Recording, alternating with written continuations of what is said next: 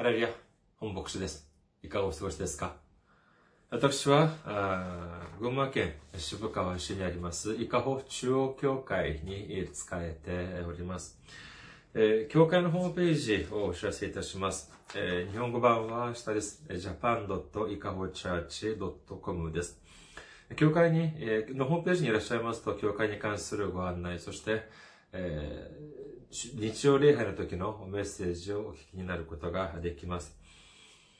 教会のメールアドレスです。いかほチャーチアットマーク gmail.com です。こちらの方に送ってくださいますと、私はいつでも直接受け取ることができます。選挙支援としてご奉仕してくださる方々のためにご案内いたします。まずは日本の群馬銀行です。群馬銀行支店番号が190、口座番号が1992256となっております。群馬銀行支店番号が190、口座番号が1992256です。韓国にいらっしゃる方のためにご案内いたします。韓国の国民銀行です。KB 国民銀行。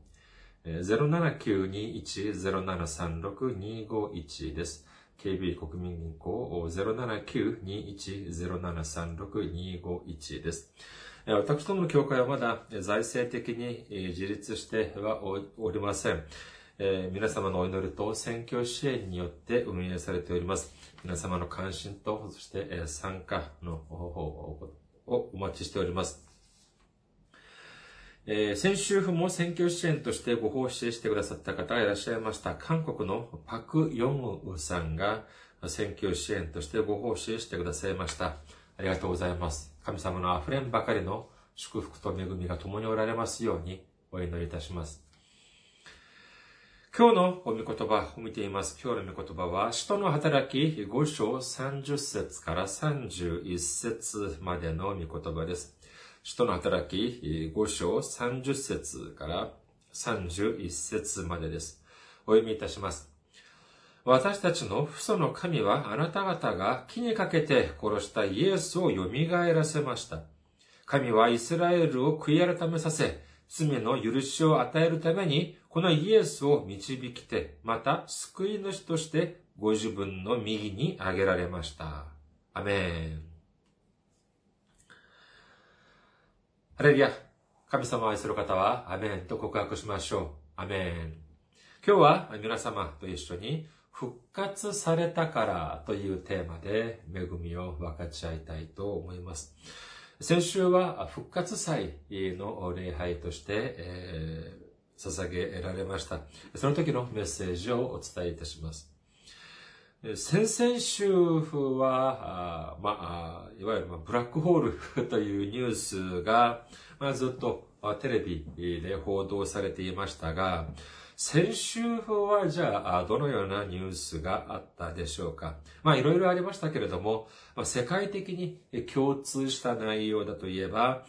フランスのパリにあるノートルダム大聖堂の火災のニュースではなかったのかというふうに思われます。現地時間4月15日午後6時過ぎだったようですけれども、その時に発生したこの火災によって、この大聖堂の象徴である塔とか、そしてそれがまあ、えー、と倒れてしまったり、そしてこの大聖堂の屋根がみんな消失してしまったりしたそうです。この建物は1163年から建て、その建築が始まって、完成されたのが1345年だって言いますから、182年もかけて完成されたということになります。1345年ということですから、今は2019年ですから、670年以上にもなるこの建物だと言いますから、とても歴史が古いというふうに言えるでしょう。まあ、それこそ国宝級と言っても、えー、何の遜色もないというふうに思われます。この建物が炎に包まれて、そしてその塔が倒れる、その姿を見て、本当にたくさんの方があ残念にえ思いました、思ったようです。私もですね、とても、あの、残念に思いました。特に、えー、その受難州にですね、このように教会の建物が、まあ、その火に包まれてしまうということは、とても本当に残念だというふうに心痛むものがあります。えー、まあ、私がこれを見たときにですね、ふとあることが思い出されました。今から20年くらい前のことだったように思いますけれども、その時に私が一人の牧師先生にお会いしました。その方はま韓国の方だったんですけれども、まその方といろんな話をするときにですね、えー、まあ、その牧師先生がご自分が建てた教会についての話になりました。この先生、えー、僕先生曰く、まあ、この方が、まあ、えっと、韓国にはですね、まあ、教会とかを建てると、まあ、その十字架の塔みたいなものをその建物の屋上とかに建てる、そういうようなことをします。今も、まだそれは多分あると思います。スタイルはまあ少し変わったと思われますけれども、とても、例えば、そうです。ね、その教会の建物、その全部が教会の教会の建物じゃなくても、まあその教会のその建物の屋上にですね、まあ了解を得て、そしてその十字架あの塔、鉄の塔をですね、建てる、そういうことが、まあ多々ありますけれども、で、それを見てみますとですね、大体もそれは鉄製の塔でありますから、大体そうです。高さで言うと、10メートルぐらいなりますかね。10メートルならないかな。あそれぐらい結構、えー、立派な塔です。で、それにですね、その鉄製の塔で、その上に十字架を立てておきます。で、一般的にはですね、その上に、飛来神というようなものを、まあ、十字架の上に立てておくのが、まあ、一般的ですけれども、この先生曰く、自分の教会にはそのような飛来神というのは、その十字架の塔には立てないっていうふうにおっしゃっていました。どうしてかというと、教会が落雷に遭うというのは、これは神様が、神様の怒りを買った、神様の呪いだということであるので、自分は神様を信じるから、十字架の塔の上には飛来神はつけないというふうにおっしゃいました。えー、その当時、まあ、その時もその先生は、あまあ、周りの方にそのようなことをおっしゃったのでしょう。その牧師先生の隣に、えー、近くに住んでいて、やはりこの方も、えー、教会を建てる、そうなんですけれども、その、私にそういうようなことを話してくれた、その話によってですね、僕先生からそのような話を聞いて、まあ、感銘を受けたのでしょう。ご自分も、えー、教会を建てて、その教会の建物、まあ、そのビルの上にですね、十字架の塔を建てたときに、飛来神をつけなかったそうなんです。どうしてかというと、いや、私は自分は神様を信じるからということだったそうです。まあ、飛来神というのは、まあ、皆様、まあ、まあ、ご案内の通りですね、まあ、飛来という風になっていますけども、雷を、まあ、避けるというよりは、その、落雷があった時にそれをま受けてですね、その、えー、被害を、雷を避けるというよりも、被害を避けるというふうにした方がいいかもしれません。落雷があった時に、その飛来神にその落雷が、えー、当たって、そのエネルギーが建物に行ってしまっては他の方に被害が、あ被害が発生しますから、それを他の方にこう流ししてあげる。そのような役割、そのような装置だと言えるでしょう。ですから、そういうふうに流してあげれば、その本体の元々のその施設とか、その本体は被害を受けないというような仕組みと言えると思います。しかし、いやいや、どうしたことでしょう？なんということでしょうか？その隣の、その近くに住んでいた近所の、その牧師先生が建てた十字架の塔にですね、雷が起きてしまったそうなんです。あの、で、先ほど申し上げましたけども、それ自体が本当に鉄でできているものでありまして、その鉄の鉄組ですね、こういうふうにして、えー、あるものなんですけれども、で、その落雷にあったという知らせを聞いてですね、この先生が、この、私に、えー、その話をしてくださったその先生が、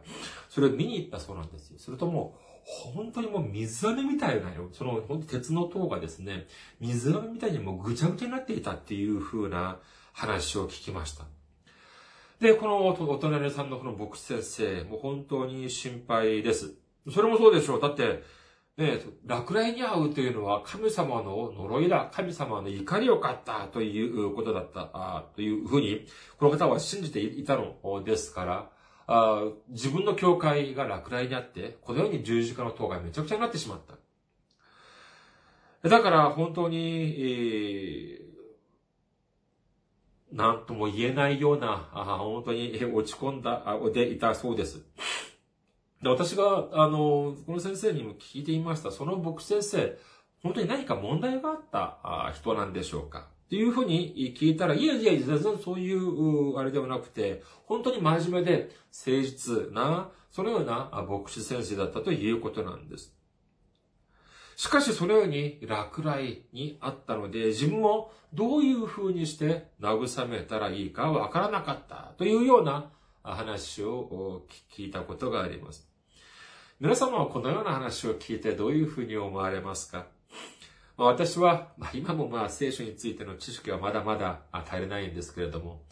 その時は今よりももっともっと聖書の知識がなかった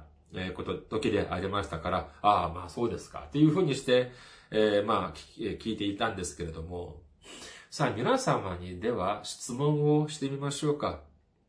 教会を建てるときに、高いところに十字架の塔とか、何か塔を建てるときに、飛来神をつける必要があるでしょうか？ないでしょうか？少し質問を変えてみましょうか。教会の建物を建てるときに、飛来神をつける、飛来神を設置するというのは、信仰が足りないという表しでしょう、現れでしょうか？聖書には興味深い部分部分があります。新明記22章8節を見てみましょうか。新明記22章8節このように書かれています。新しい家を建てるときは、屋上に手すりをつけなさい。誰かがそこから落ちても、あなたの家や、あなたの家が血の責任を負うことのないようにするためである。面白くありませんか？いや、信仰があるんだったら手すりなんかつける必要ないじゃありませんか。お祈りをすれば、事故が起こらないように神様が守ってくれるんじゃありませんかにもかかわらず、神様があえて、神があえて主がこのようにおっしゃっているのはどうしてでしょうかああ、そうか。まあ、家を建てるときは、ああ、そうかもしれない。教会を建てるとき、まあ、欄干だ、手すりだったら、まあ、そうかもしれない。しかし、新しい教会を建てるときは、屋上に飛来神をつけなさいという言葉はないから、じゃあ飛来神はつけなくてもいいっていうことでしょうか。じゃあスプリンクラーはどうでしょうか消火栓はどうですかもうちょっと他の話をしてみましょうか。お題を変えてみましょう。今日、今、教会に向かっている途中です。とてもこれは素晴らしい、えー、清い、えーまあ、その、時間だと言えるでしょう。さあ、教会に向かっているとき、運転をしているとしましょう。自動車の運転をしています。シートベルト、しなければいけませんか？または、しなくてもいいんでしょうか？しなくてもいいけど、法律上、罰金を払うようになるかもしれないから、シートベルトは締めなくてはいけませんか？いや、信仰があれば、そのように法律がなっていたとしても、シートベルトをしなくても事故から守ってくれる神様が、警察の取り締まりからも守ってくれるのではありませんか。まあ、これは本当にまあ、笑い話として、えー、お聞きになるかもしれませんけれども、このように考える方、つまり、その信仰があると言いながら、その聖書を自分勝手に解釈してしまう人というのは、意外にも多いというような気がします。これはみんな神が、神様がくださった知恵でありまして、その知恵の通りにその知恵を活用するというのは私たちには必要なのであります。神様がせっかく知恵をくださったにもかかわらず、その知恵を活用しないというのは、それこそ神を無視した神様をないがしろにした神様に従順しないそのような姿勢だというふうに言えます。そしてですね、教会に火事が、教会に、まあ、火事が起こったとか、火事になったという場合、これはあります。そういう時もあるんです。それをもってですね、神様の呪いだとか、罰を受けたとか、そういうふうに一概に言うことはできません。例えばですね、現代において偉大なる牧師の一人として数えられるアメリカのムーディー牧師先生がいらっしゃいます。彼は、その先生は主にアメリカのシカゴで働かれていたんですけれども、その方がいた時に、まあ1871年に起きた、そのシカゴの大火災によって、そのムーディー先生の教会も炎で焼けてしまったそうです。じゃあこれも神様の呪いを受けたのでありましょうか神様の怒りによってこういう風になったんでしょうかいえ、違います。これによってむしろ以前よりももっと大きい教会を建てることができたというような有名な逸話もあります。つまり、教会にが火事が起きたと言って、その教会が呪われたとか、または罰を受けたとか、そういうふうに考えるというのは、これは正しいとは言えないと思います。ですから、まあ、このノートルダム大聖堂が、まあ、呪いを受けたとか、またそういうふうに言うというのは、いや、これは、気をつけなければ、そういう言い方は気をつけなければならないでしょう。逆に、たくさんの方に傷をつけるような、そういうふうにもなりかねません。まあ、それはそうなんですが、しかし、まあ、このテレビを見ています、ニュースとかを見ていますとですね、この燃えたぎる、その、ノートルダム大聖堂に向けてですね、ろうそくを向けて、えお祈りをするとか、または、その賛美歌を歌う方というような姿も見受けられました。皆様はどうでしょうか？まあ、そういう気持ちがわからないのではない。まあ、その心が痛むからでしょうけれども、そしてまあ、それはカトリックの聖堂でありましたから、まあ、プロテスタントである私たちとは考えが違うというのもあるでしょう。しかし、じゃあ、いわゆる教会というのは、その建物、それ自体なのでしょうか？聖書によると、その教会というのはどういうふうに定められているのかというのを見てみる必要があります。これもやはりとても興味深いところがありますが、どこかというとですね、ソロモンがその聖堂、ミヤというふうに聖書にはなっていますけれども、これを完成させてですね、そのお祝いをする、そういう場面であります。もともと、まあ、ダビデが、その、宮を建てるよう、計画でありましたけれども、神様はそれを禁じました。その理由がですね、第一歴代22章7節から10節までに出ています。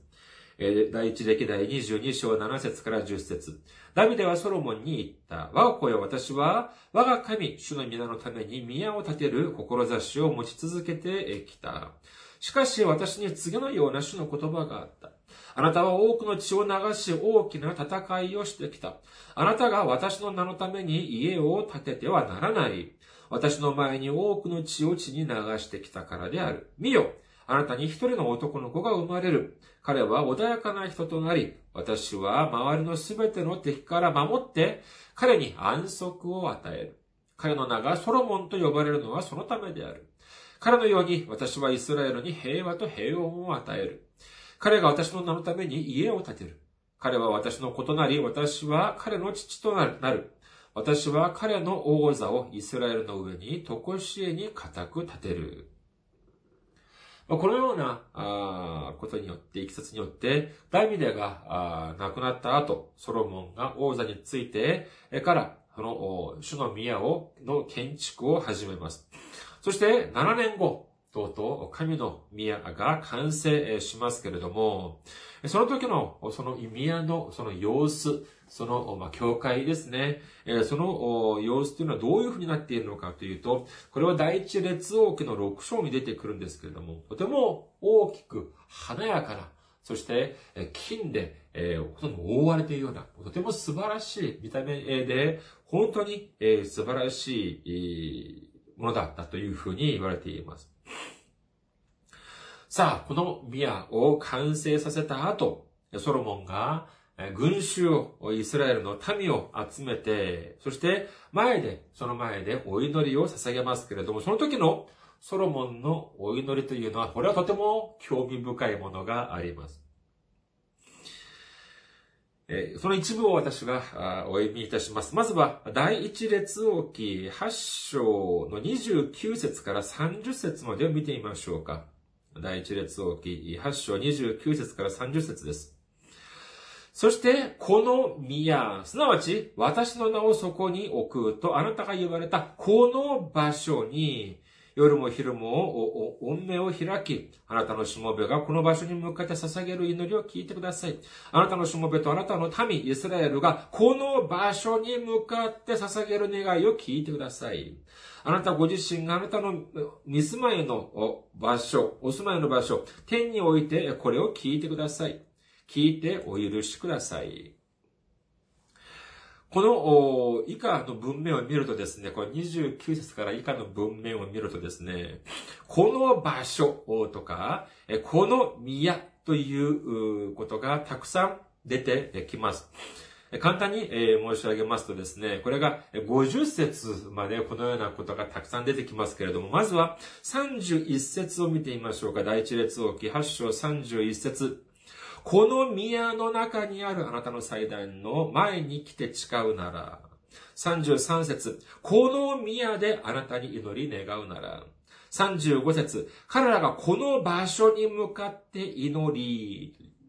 38節この宮に向かって両手を伸び広げて祈るなら、42節この宮に向かって祈るなら、まあ、ここまで見るとですね、あまあ、そう、まあ、そういうこともあり得るだろう、というふうに、えー、考えるかもしれませんけれども、43節からはですね、いよいよこのソロモンの本音が出てきます。43節にはこのように言っています。私が建てたこの宮で、皆が呼び求められなければならないことを知るでしょう。44節私が皆のために建てた宮に向かって主に祈るなら。48節私が皆のために建てたこの宮に向かってあなたに祈るなら。この皆というのは主の名前という意味ですけれども、このお祈り皆さんどういうふうに受け止められますか？神様に栄光を捧げるような、そのような祈りでしょうか？先ほど申し上げましたように、このような祈りは、イスラエルの民をすべて集めて、そしてその前で大きな声で祈りを捧げたものでありましたけれども、これは、いくら何度読んでみても、これは、えー、新しい教会を建てた、僕先生がですね、えー、自分の、その、まあ、なんて言うんですかね、その、功績、それを自慢するような祈りとにしか聞こえません。これは神様に栄光を捧げるような祈りではなく、自分の成果、自分の、その、なんていう功労って言いますか、手柄、それをですね、をたくさんの人たち、人たちに知らせるお祈り。それこそ自が自賛としか聞こえないというのが正直な感想であります。これは自分を高める祈りであって、神様を高める祈りではありません。その証拠にこの祈りに関する答え、この祈りを聞いて、主は何て答えられたかというと、第一列王記9章に出ています。第一列王記9章6節から10節にはこのようになっております。もしあなた方とあなた方の子孫が私に背を向けて離れ、あなた方の前に置いた私の命令と私の掟を守らずに行って他の神々に仕えそれを拝むなら、私は彼らに与えた地の表からイスラエルを断ち切り、私が私の名のために性別した宮を私の前から投げ捨てる。イスラエルはすべての民の間で物笑いの種となり、あざきりの的となる。この宮は廃墟となり、そのそばを通り過ぎる者は皆驚き、恐れて囁き、何のために主はこの地とこの宮にこのような仕打ちをされたのだろうという。人々は、彼らはエジプトの地から自分たちの先祖を導き出した彼らの神、主を捨てて他の神々に頼り、それを拝み、それに仕えた。そのため、主はこのすべての災いを彼らに下されたのだという。私がソロモンだったらですね、このような神様のお祈りを、その答え、あの言葉を聞いたら、本当に恥ずかしく思ったはずであります。おお、ソロモン、よくやった。そうか、あなたが建てた、この主の宮に、向かって、たくさんの人々が祈るときに、私がそれを聞いて叶えてあげようというふうにおっしゃるのではなく、むしろ、この宮が、こう、崩れてしまう、崩壊してしまう、なくなってしまうということに関しておっしゃっているんです。人間的に見ればですね、本当に縁起でもない話をされているということなのであります。しかし結局どうなるんでしょうかソロモンが亡くなった後、ソロモンのその不従順の罪によってイスラエルは北と南に分断され、結局はバベロンによってソロモンが建てた宮というのは跡形もなく破壊されてしまいます。では私たちにとって本当の主の宮、本当の教会とはどういうものでしょうか？それこそソロモンが建てた宮のように、またはノートルダム大聖堂のように華麗で、それこそ素晴らしい、えー、草原な、それこそ、立派な芸術品や飾りというものがあるところでしょうか正直そういうものは教会の価値とは何の関係もありません。本当の教会というのは、神様に、えー、それこそ、え、祈りを捧げる、そういう教会だと言えるでしょう。イザヤ書56章7節にこのように書かれています。私の聖なる山に来させて私の祈りの家で彼らを楽しませる。彼らの全焼のものや、捧げ物や生贄は私の祭壇の上で受け入れられる。なぜなら、私の家はあらゆる民の祈りの家と呼ばれるからだ。この際人の手紙1章18節から20節また、ミコは、その体である教会の頭です。ミコは初めであり、死者の中から最初に生まれた方です。こうして全てのことにおいて第一のものとなられました。なぜなら神はご自分の満ち満ちたものを全てミコのうちに宿らせ、その十字架の血によって平和をもたらし、ミコによってミコのために万物を和解させること、すなわち、地にあるものも天にあるものもミコによって和解させることを良しとしてくださったからです。というふうに書かれています。教会というのは素晴らしい建物とか、そして素晴らしい芸術品、装飾品、そういうものが必要だというのではありません。まあ、私どものその伊香保中央教会の建物にもですね、見てみると礼拝堂の中にはたくさんの壁画というのが書かれています。しかしこれは、えー、その教会として、私たちが礼拝を始める前、美術館として建てられた時に、この、その、バチカンにあるシスティナ聖堂を模して建てられたもので、だから、その、ですね、その最後の審判とか、アダムの創造、誕生とか、そういう、ま、壁画というのが、びっしり、その、礼拝堂の中に書かれていますけれども、そのような絵、そのような壁画というのと、教会の価値というのは全く別物だというふうに言えるでしょう。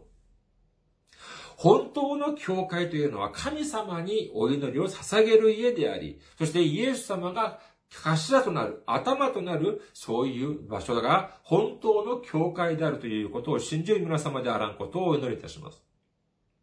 マタイの福音書18章19節と20節を見てみます。マタイの福音書18章19節から20節誠にもう一度あなた方に言います。あなた方のうちの二人がどんなことでも地上で心を一つにして祈るなら、天におられる私の父はそれを叶えてくださいます。二人か三人が私の名において集まっているところは、には、私もその中にいるのです。こういう場所こそが本当の教会、本当の主の教会であるというふうに言えるでしょう。集まって、イエス様を賛美し、イエス様にお祈りを捧げ、そしてイエス様の御言葉で恵みを分かち合う。そこが本当の教会だというふうに言えるのであります。では、どうして、では、イエス様が頭となるところが教会なのでありましょうかイエス様が何をされたからイエス様が私たちと何の関係があって、どういうような関わりがああったので、私たちの救い主というふうに言えるのでありましょうか。これはとても大事な問題でありますから、必ずこれは、頭に入れておかなければなりません。このような質問を、まあ、投げかけるとですね、教会に結構長く通っている方は、このようにおっしゃるかもしれません。あ、それは十字架だというふうにおっしゃるかもしれません。もちろん、その間違っているのではありません。私もいつもそのメッセージを伝えるときに申し上げる通り、神様の愛、イエス様の愛というのは十字架によって証明されました。私の罪、私たちの罪によって、私たちの身代わりとなって、無知に打たれ、そして、私たちの罪によって、私たちの身代わりとなって、十字架にかけられて死なれたのであります。では、それで終わりでしょうか？それで全てが完成されたのでしょうか？いいえ、違います。もしここで終わってしまっては何の意味もありません。単に私たちの身代わりとなって罪を受けて、罰を受けてくださったということだけなんです。いや、それで十分じゃないというふうにおっしゃるかもしれませんが、もっと重要なものが残っております。それは何かというとですね、それは、これによって、これによって、罪の許しというのを受けなければならないということなんです。許されるということが、必要、必ず必要というふうに言えるのであります。例えば、私たちがどっかに入るために入場料を払ったとしましょう。では、入場料さえ払えば入ることができるんでしょうか例えばですね、いや、あの、先日、これちょっと余談ですけれども、東京ディズニーランドの入場券1日のパス、利用券を探してみたら、7400円だっていうふうに聞いてちょっと驚いてしまいましたけれども。じゃあ、この東京ディズニーランドに行こうと思っています。1日利用券を、の、1日利用をしたいと思っています。じゃあ、7400円さえ払えば、入場ができるんでしょうか？いえ、違います。じゃあ何が必要かというと、そうです。必ず入場券をもらわなければいけません。入場券をもらえなかったら、7400円ではなく何十万円払ったとしても結局入ることができないのであります。今日の御言葉をもう一度見てみましょうか。使徒の働き5章30節から31節です。私たちの父祖の神は、あなた方が木にかけて殺したイエスを蘇らせました。神はイスラエルを悔い改めさせ、罪の許しを与えるために、このイエスを導きて、また救い主としてご自分の右に挙げられました。復活というのもやはり同じなのであります。蘇るというのがやはり同じなのであります。いくらイエス様が私たちの身代わりとなって、鞭に打たれて、そして私たちの身代わりとなって、十字架にかけられて、えー、死なれたと言っても、それで私たちの罪が許されなければ、何の意味もないということなのであります。イエス様のその功績というのは、水の泡となってしまうのであります。しかし、どうなったでしょうか？そうです。許されました。私たちの身代わりとなって罰を受けられた。そして、イエス様が私たちの身代わりとなって許しを受けられたのであります。ハレルヤ。この証拠というのが何か？というのは、それが、それこそ、蘇り、それこそ復活なのであります。復活こそが私たちが天の御国に入ることができる入場券なのであります。だからこそこの蘇り、この復活というのがとてもとても大事だということなのであります。第一コリント人の手紙13章13節こういうわけでいつまでも残るのは信仰と希望と愛。これら3つです。その中で一番優れているのは愛です。っていうふうに書かれていますけれども、蘇りというのがなくして信仰もなく、そして信仰なくして希望もなく、希望がなかったら愛だって、えない、何の意味もありません。蘇り、復活というのがあるからこそ、私たちは信仰を持つことができるのであり、そして信仰を持つことができるからこそ、天の御国に対する希望を持つことができる。そして、その天の御国に関する希望があるからこそ、私たちは神様を愛することができ、隣人を愛することができるのであります。この度、復活祭に際してです、私たちは、の代わりに、鞭に打たれ、私たちのために十字架にかけられたイエス様に感謝を捧げ、そして、私たちの身代わりとなって復活、蘇るということによって、私たちのすべての罪を解決してくださった主を賛美し、そして復活したイエス様が貨となる教会に使いながら、すべての栄光を神様に捧げ、そして信仰と、そして希望と、そして愛を持って、主の復活が私たちの復活となる素晴らしい祝福を受ける皆様であらんことをお祈りいたします。ありがとうございます。また来週お会いしましょう。